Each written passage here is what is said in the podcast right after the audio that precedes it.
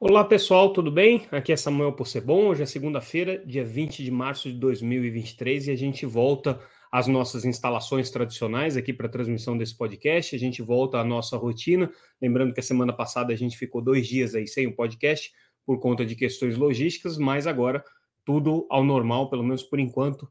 É, a previsão é que a gente siga aqui com os nossos podcasts diários. Lembrando que esse aqui é o Teletime Live, o nosso podcast diário com as principais notícias do mercado de telecomunicações, que vocês acompanham todos os dias no site da Teletime, www.teletime.com.br, também disponível nas redes sociais, sempre como arroba Teletime News, em todas as principais redes, LinkedIn, Instagram, Facebook, Twitter e também é, no YouTube, caso você não esteja assistindo esse podcast no YouTube. Se você já estiver assistindo o podcast no YouTube, saiba que ele também está disponível nas principais plataformas de áudio.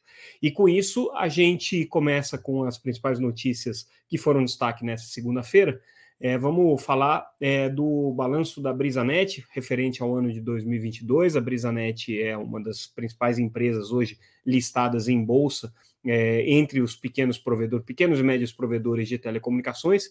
E aí, nessa divulgação de balanço realizada nessa segunda, a empresa destacou é, o crescimento que ela teve no ano passado, né, tanto no quarto trimestre quanto no acumulado do ano, chegando aí a marca quase bilionária de receita líquida. Ela cresceu 35% no ano passado em receitas é, e com isso bateu aí no patamar de 985 milhões de reais, quase um bilhão.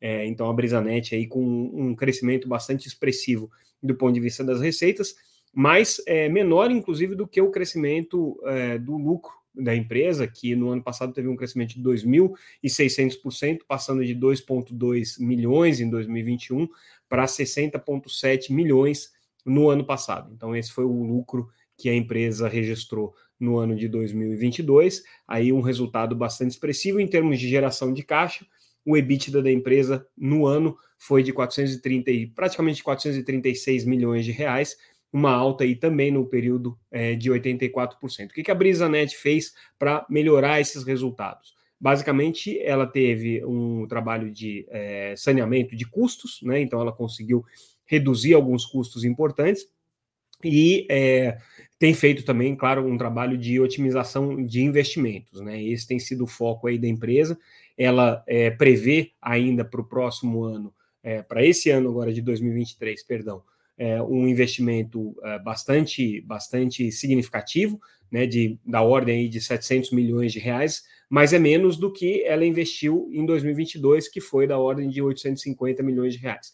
O foco dela, segundo aqui o relatório financeiro e a manifestação do principal acionista e CEO da empresa, Zé Roberto Nogueira, vai ser é, na ampliação da rede, na, na, no início, né, e ampliação da sua cobertura de 5G, que é o grande foco aí da Brisanet nesse momento. O que, que é preocupante aqui no balanço da Brisanet? Na verdade, é o endividamento. É uma empresa que tem uma dívida é, de 740 e mais ou menos 745 milhões de reais, né? E isso é um, é um valor aí considerável, né?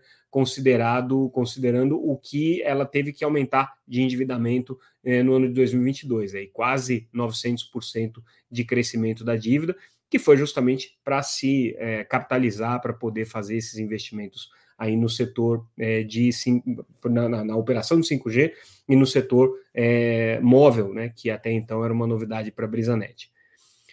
É, também nessa linha de estratégias financeiras aqui dos provedores regionais, é, a gente também traz hoje a notícia que a Vero, outra provedora importante aí de, de é, banda larga, né, atendendo mercados locais e regionais, é, aprovou a emissão de 375 milhões em debêntures incentivadas, que já tinham sido aprovadas no ano passado pelo governo, e agora a intenção da Vero é lançar essas debêntures aqui. Qual que é a expectativa da empresa? É poder utilizar esses recursos né, é, para implementação e desenvolvimento de projetos, aqueles que são aprovados aqui para o governo, mas basicamente investimentos na expansão da sua infraestrutura. É para isso que as debêntures incentivadas foram é, aprovadas, né? Então eles têm que cumprir essas obrigações aí. Com isso, é, a empresa espera poder ter uma, uma, uma capitalização importante e consegue ter um alongamento aí dessa dívida pelo período de mais ou menos sete anos, que é o que eles estão calculando. É, A gente traz também uma notícia importante com relação a questões relacionadas à, à, saúde financeira do setor, que é um balanço realizado pela Conexis, a associação que representa as principais operadoras, em relação é, à carga tributária provocada pelos fundos setoriais. Né?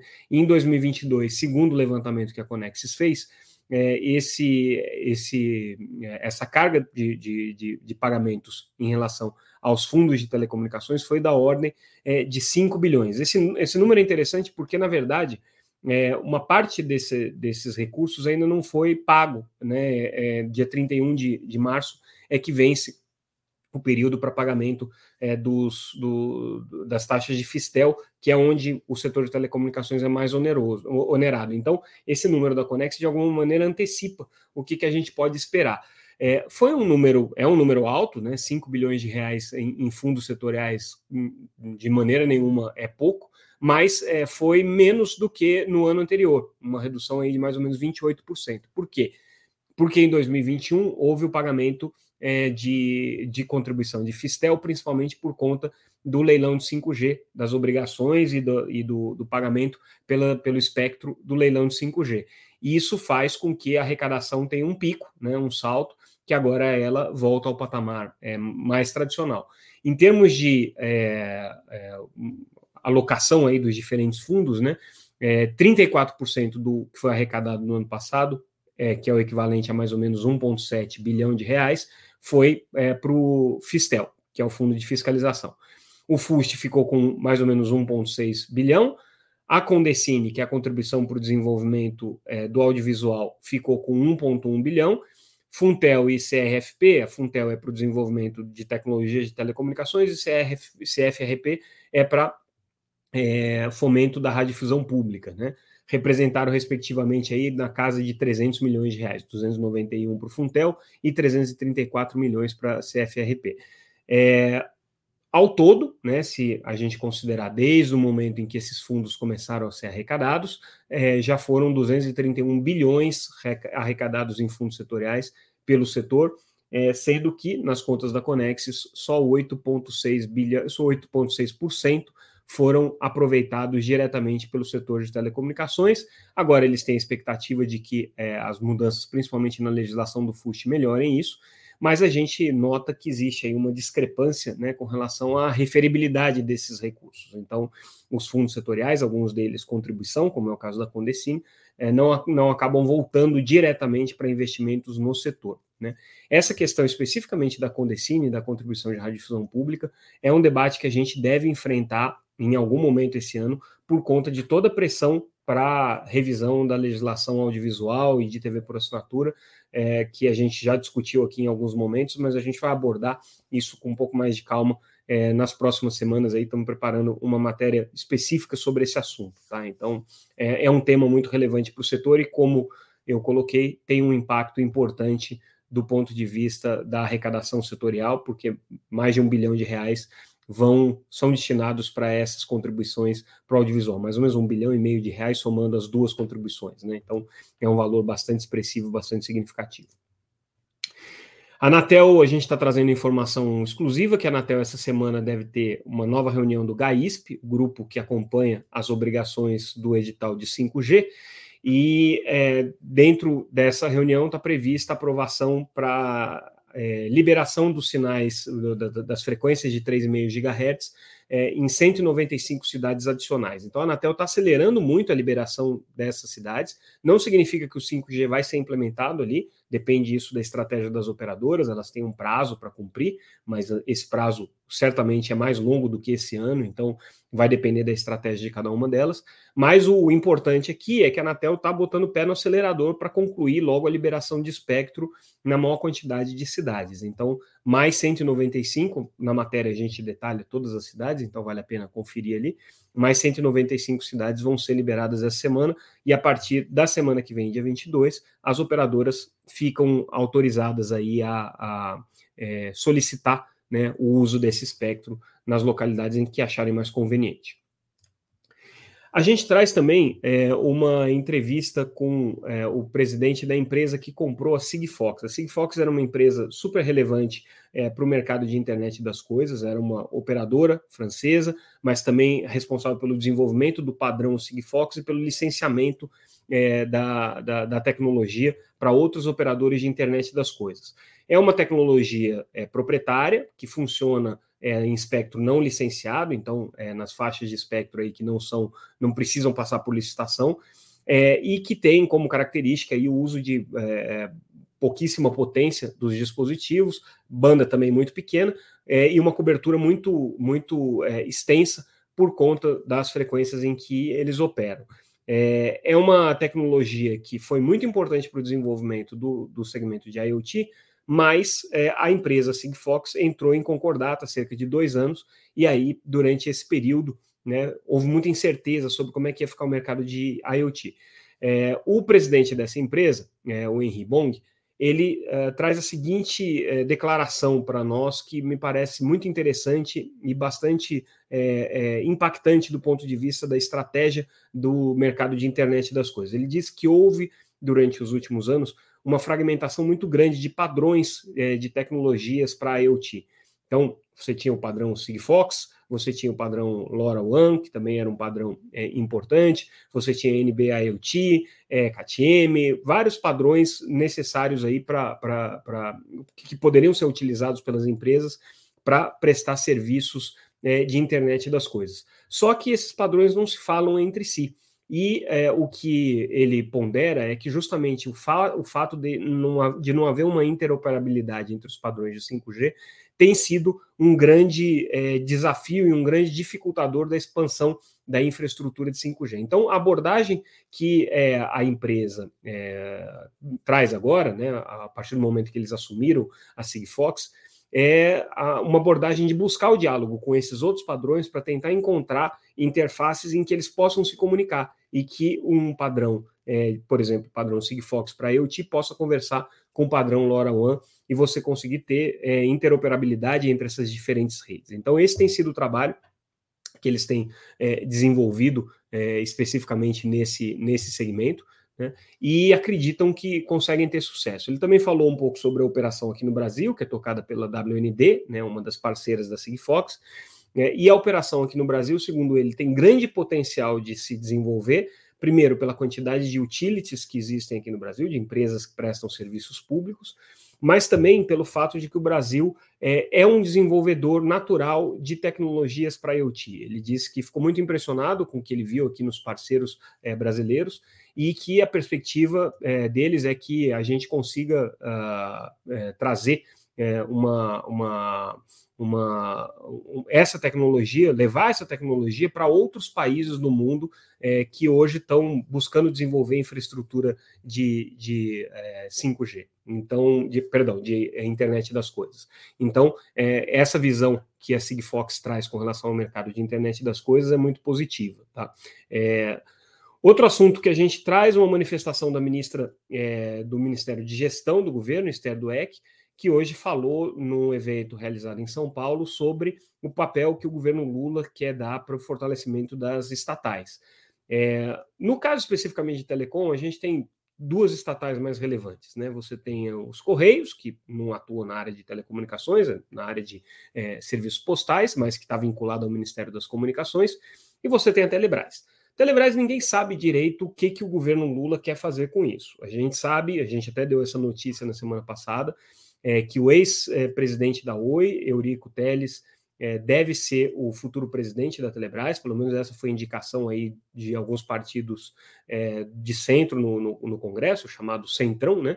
É, e parece que foi uma, uma sugestão acatada pelo presidente Lula, ainda está passando pelo processo aí de, de verificação e, e, de checagem de, de antecedentes para que possa ser oficializado, mas tudo indica que vai ser o Eurico Teles mesmo. Muito relevante isso, porque é um executivo muito experiente na área de telecomunicações, assumindo uma estatal que até então é, tinha um papel, é, não vou dizer marginal dentro da estratégia é, do governo, mas pouco mencionada e pouco acionada dentro do governo, a não ser para algumas questões muito específicas, como é o caso, por exemplo, do, do programa Wi-Fi Brasil, ou chamado antigo GESAC, né, que é um, um, um projeto de conexão de, de escolas e pontos de serviço público, né, e algumas outras questões relacionadas à infraestrutura. Então, pode ser que, é isso, que, a, que a Telebrás ganhe uma certa relevância, e é, essa é, manifestação aí do, do, da Esther Dweck meio que reforça né, que a Telebrás pode ser que tenha um papel aqui um pouco mais relevante dentro da estratégia do governo. E aí, agora, inclusive atendendo a pedidos aqui do nosso, do nosso público, que tem se manifestado durante as nossas transmissões, o que é ótimo, tá? Vamos falar um pouquinho sobre a Oi, tá? É, tem pedidos aqui no sentido de é, é, é, trazer informações com relação a qual perspectiva da empresa para esse ano, se ela vai conseguir se tornar uma autorizada, uma concessionária ainda esse ano, é, o que está acontecendo né, na, na, na, disputa societária é, da empresa. Vamos lá. O, trazendo algumas notícias, só recuperando o que aconteceu aqui na, na semana passada. É, a Oi ela, ela é, teve o seu plano de recuperação judicial, é, o seu processo de recuperação judicial aprovado pela Justiça. Então, agora, formalmente, ela é uma empresa em recuperação judicial, a segunda recuperação judicial, a primeira já tinha terminado no final do ano passado, e ela teve a eleição do conselho. O que, que aconteceu? No conselho, apesar de você ter tido muita resistência dos acionistas minoritários num primeiro momento, o conselho que acabou sendo aprovado, à exceção de um conselheiro, que é um conselheiro que era, uh, vamos dizer assim, da oposição à atual gestão, todo o demais conselho é, é, é de apoio à atual gestão. Então, a gestão Rodrigo Abreu está sendo bastante suportada pelo conselho. O plano de recuperação judicial que a UE é, tem apresentado até o momento, né, claro que esse plano ainda está sendo em, elaborado e discutido com credores, é, é um plano que, obviamente, dá muito mais é, ênfase para resolver o problema dos credores do que o problema dos acionistas que é, fizeram apostas e investimentos na empresa nos últimos, nos últimos meses, acreditando que ela se recuperaria. Então, é, como o próprio Rodrigo Abreu já disse numa entrevista que ele deu para nós, é, a tendência é que os, os minoritários né, sejam bastante diluídos aí nesse, nesse processo de é, reestruturação da empresa, a não ser que façam aportes correspondentes ao tanto que os credores estão aportando em suas dívidas aqui.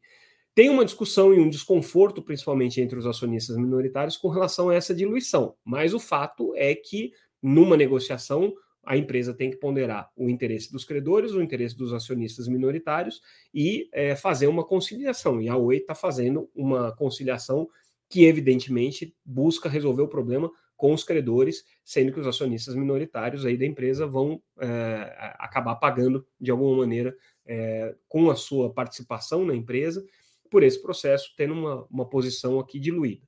É, todo o processo de recuperação judicial da Oi, como eu já comentei em podcasts anteriores, ele depende fundamentalmente do sucesso da resolução do problema regulatório que a Oi tem hoje na questão da concessão. Por quê? Se ela continua como uma concessionária de telefonia fixa, ela é, não vai ter certeza sobre quais são os, as, os compromissos, as obrigações que ela vai ter que assumir é, até 2025, vai ter que manter assumidas até 2025, que são é, obrigações bastante custosas para ela. Ela vai ter dificuldade para conseguir vender parte da sua infraestrutura, ela vai ter dificuldade para conseguir trazer novos acionistas e ela vai ter dificuldade, inclusive, para ter é, novos financiadores que tenham como garantia a rede da empresa, por exemplo, ou é, o, o, a prestação de serviço da empresa. Lembrando que nesse plano de recuperação judicial, justamente o que a Oi está prometendo como contrapartida para os credores são ações da companhia e é, as ações que a empresa tem ainda na Vital, né, e a participação que ela tem é, no, no, nos investimentos em infraestrutura que estão sendo feitos é, pela empresa de rede neutra junto com o BTG. Então, é, se a Oi não consegue resolver o problema da concessão, né, ela vai ter muita dificuldade de conciliar todas é, essas variáveis que ela precisa resolver agora. E tem um problema: ela pode ter que arcar com uma dívida muito maior com a União. E aí a gente lembra que existe, de um lado, a União cobrando ela sobre o valor dessa, migração da, da concessão para autorização, e é uma cobrança aí da ordem, no caso especificamente da Oi, do, na ordem de 12 bilhões de reais, e a Oi cobrando, por meio de uma arbitragem contra a União, 16 bilhões de reais em desequilíbrios ali que foram provocados na concessão ao longo desse tempo. Então, como a gente não sabe quem vai ganhar, se vai ser a União, se vai ser a Oi, e como que vão ficar esses, esses valores, tudo caminha para um acordão em que dê zero a zero essa soma. Né? A Oi não cobre nada, a União não cobre nada, ou muito pouco, muito menos do que os valores que se coloca agora, e você vai conseguir chegar a uma conciliação. Né? Essa é a expectativa. Se isso vai se realizar, agora vai depender muito dessa renegociação com os credores né? e como que eles vão sair dessa história. Os acionistas minoritários certamente vão ser é, mais impactados aqui nesse processo e, é, enfim, né, vão, vão perder é, espaço dentro da nova estrutura da empresa. Se a empresa vai sair mais forte a ponto de se valorizar e compensar essas perdas para o minoritário, é ainda uma questão que está em aberto e que passa por todo, todo esse debate regulatório. Mas tudo indica né, que a empresa é, vai ser menos relevante como investimento para os acionistas minoritários do que é hoje, né, porque boa parte do capital dela vai ficar na mão dos credores. É, uma outra pergunta aqui que é, é, um, um, dos nossos espectadores coloca é com relação à modernização é, do sistema de telefonia da Claro. É, a Claro ela trabalha com um sistema de telefonia fixa baseado em redes de cabo, né, é, que está sendo substituída por uma rede por uma rede IP, né, uma rede de fibra. Então, nesses casos, ela vai passar para um serviço baseado em IP, né, baseado em protocolo SIP e não mais é, baseado no protocolo DOCSIS, que é o que ela tem hoje. Né? Ela usa um protocolo chamado Packet Cable na telefonia fixa. No caso da telefonia móvel, ela está migrando aqui para o 5G, como todas as operadoras, não tem nada de específico aqui, nenhuma mudança específica no caso é, da Claro. Então, com relação às perguntas aqui dos nossos é, internautas, são essas as notícias que a gente tinha é, para colocar para vocês. É, e com isso, a gente finaliza o nosso podcast de hoje. Encerramos aqui a nossa transmissão. Agradeço mais uma vez a audiência, os comentários de vocês. É, e amanhã a gente volta com mais notícias sobre o mercado de telecomunicações. Mais uma vez, pessoal, obrigado pela audiência, obrigado pela atenção e até mais. Yeah.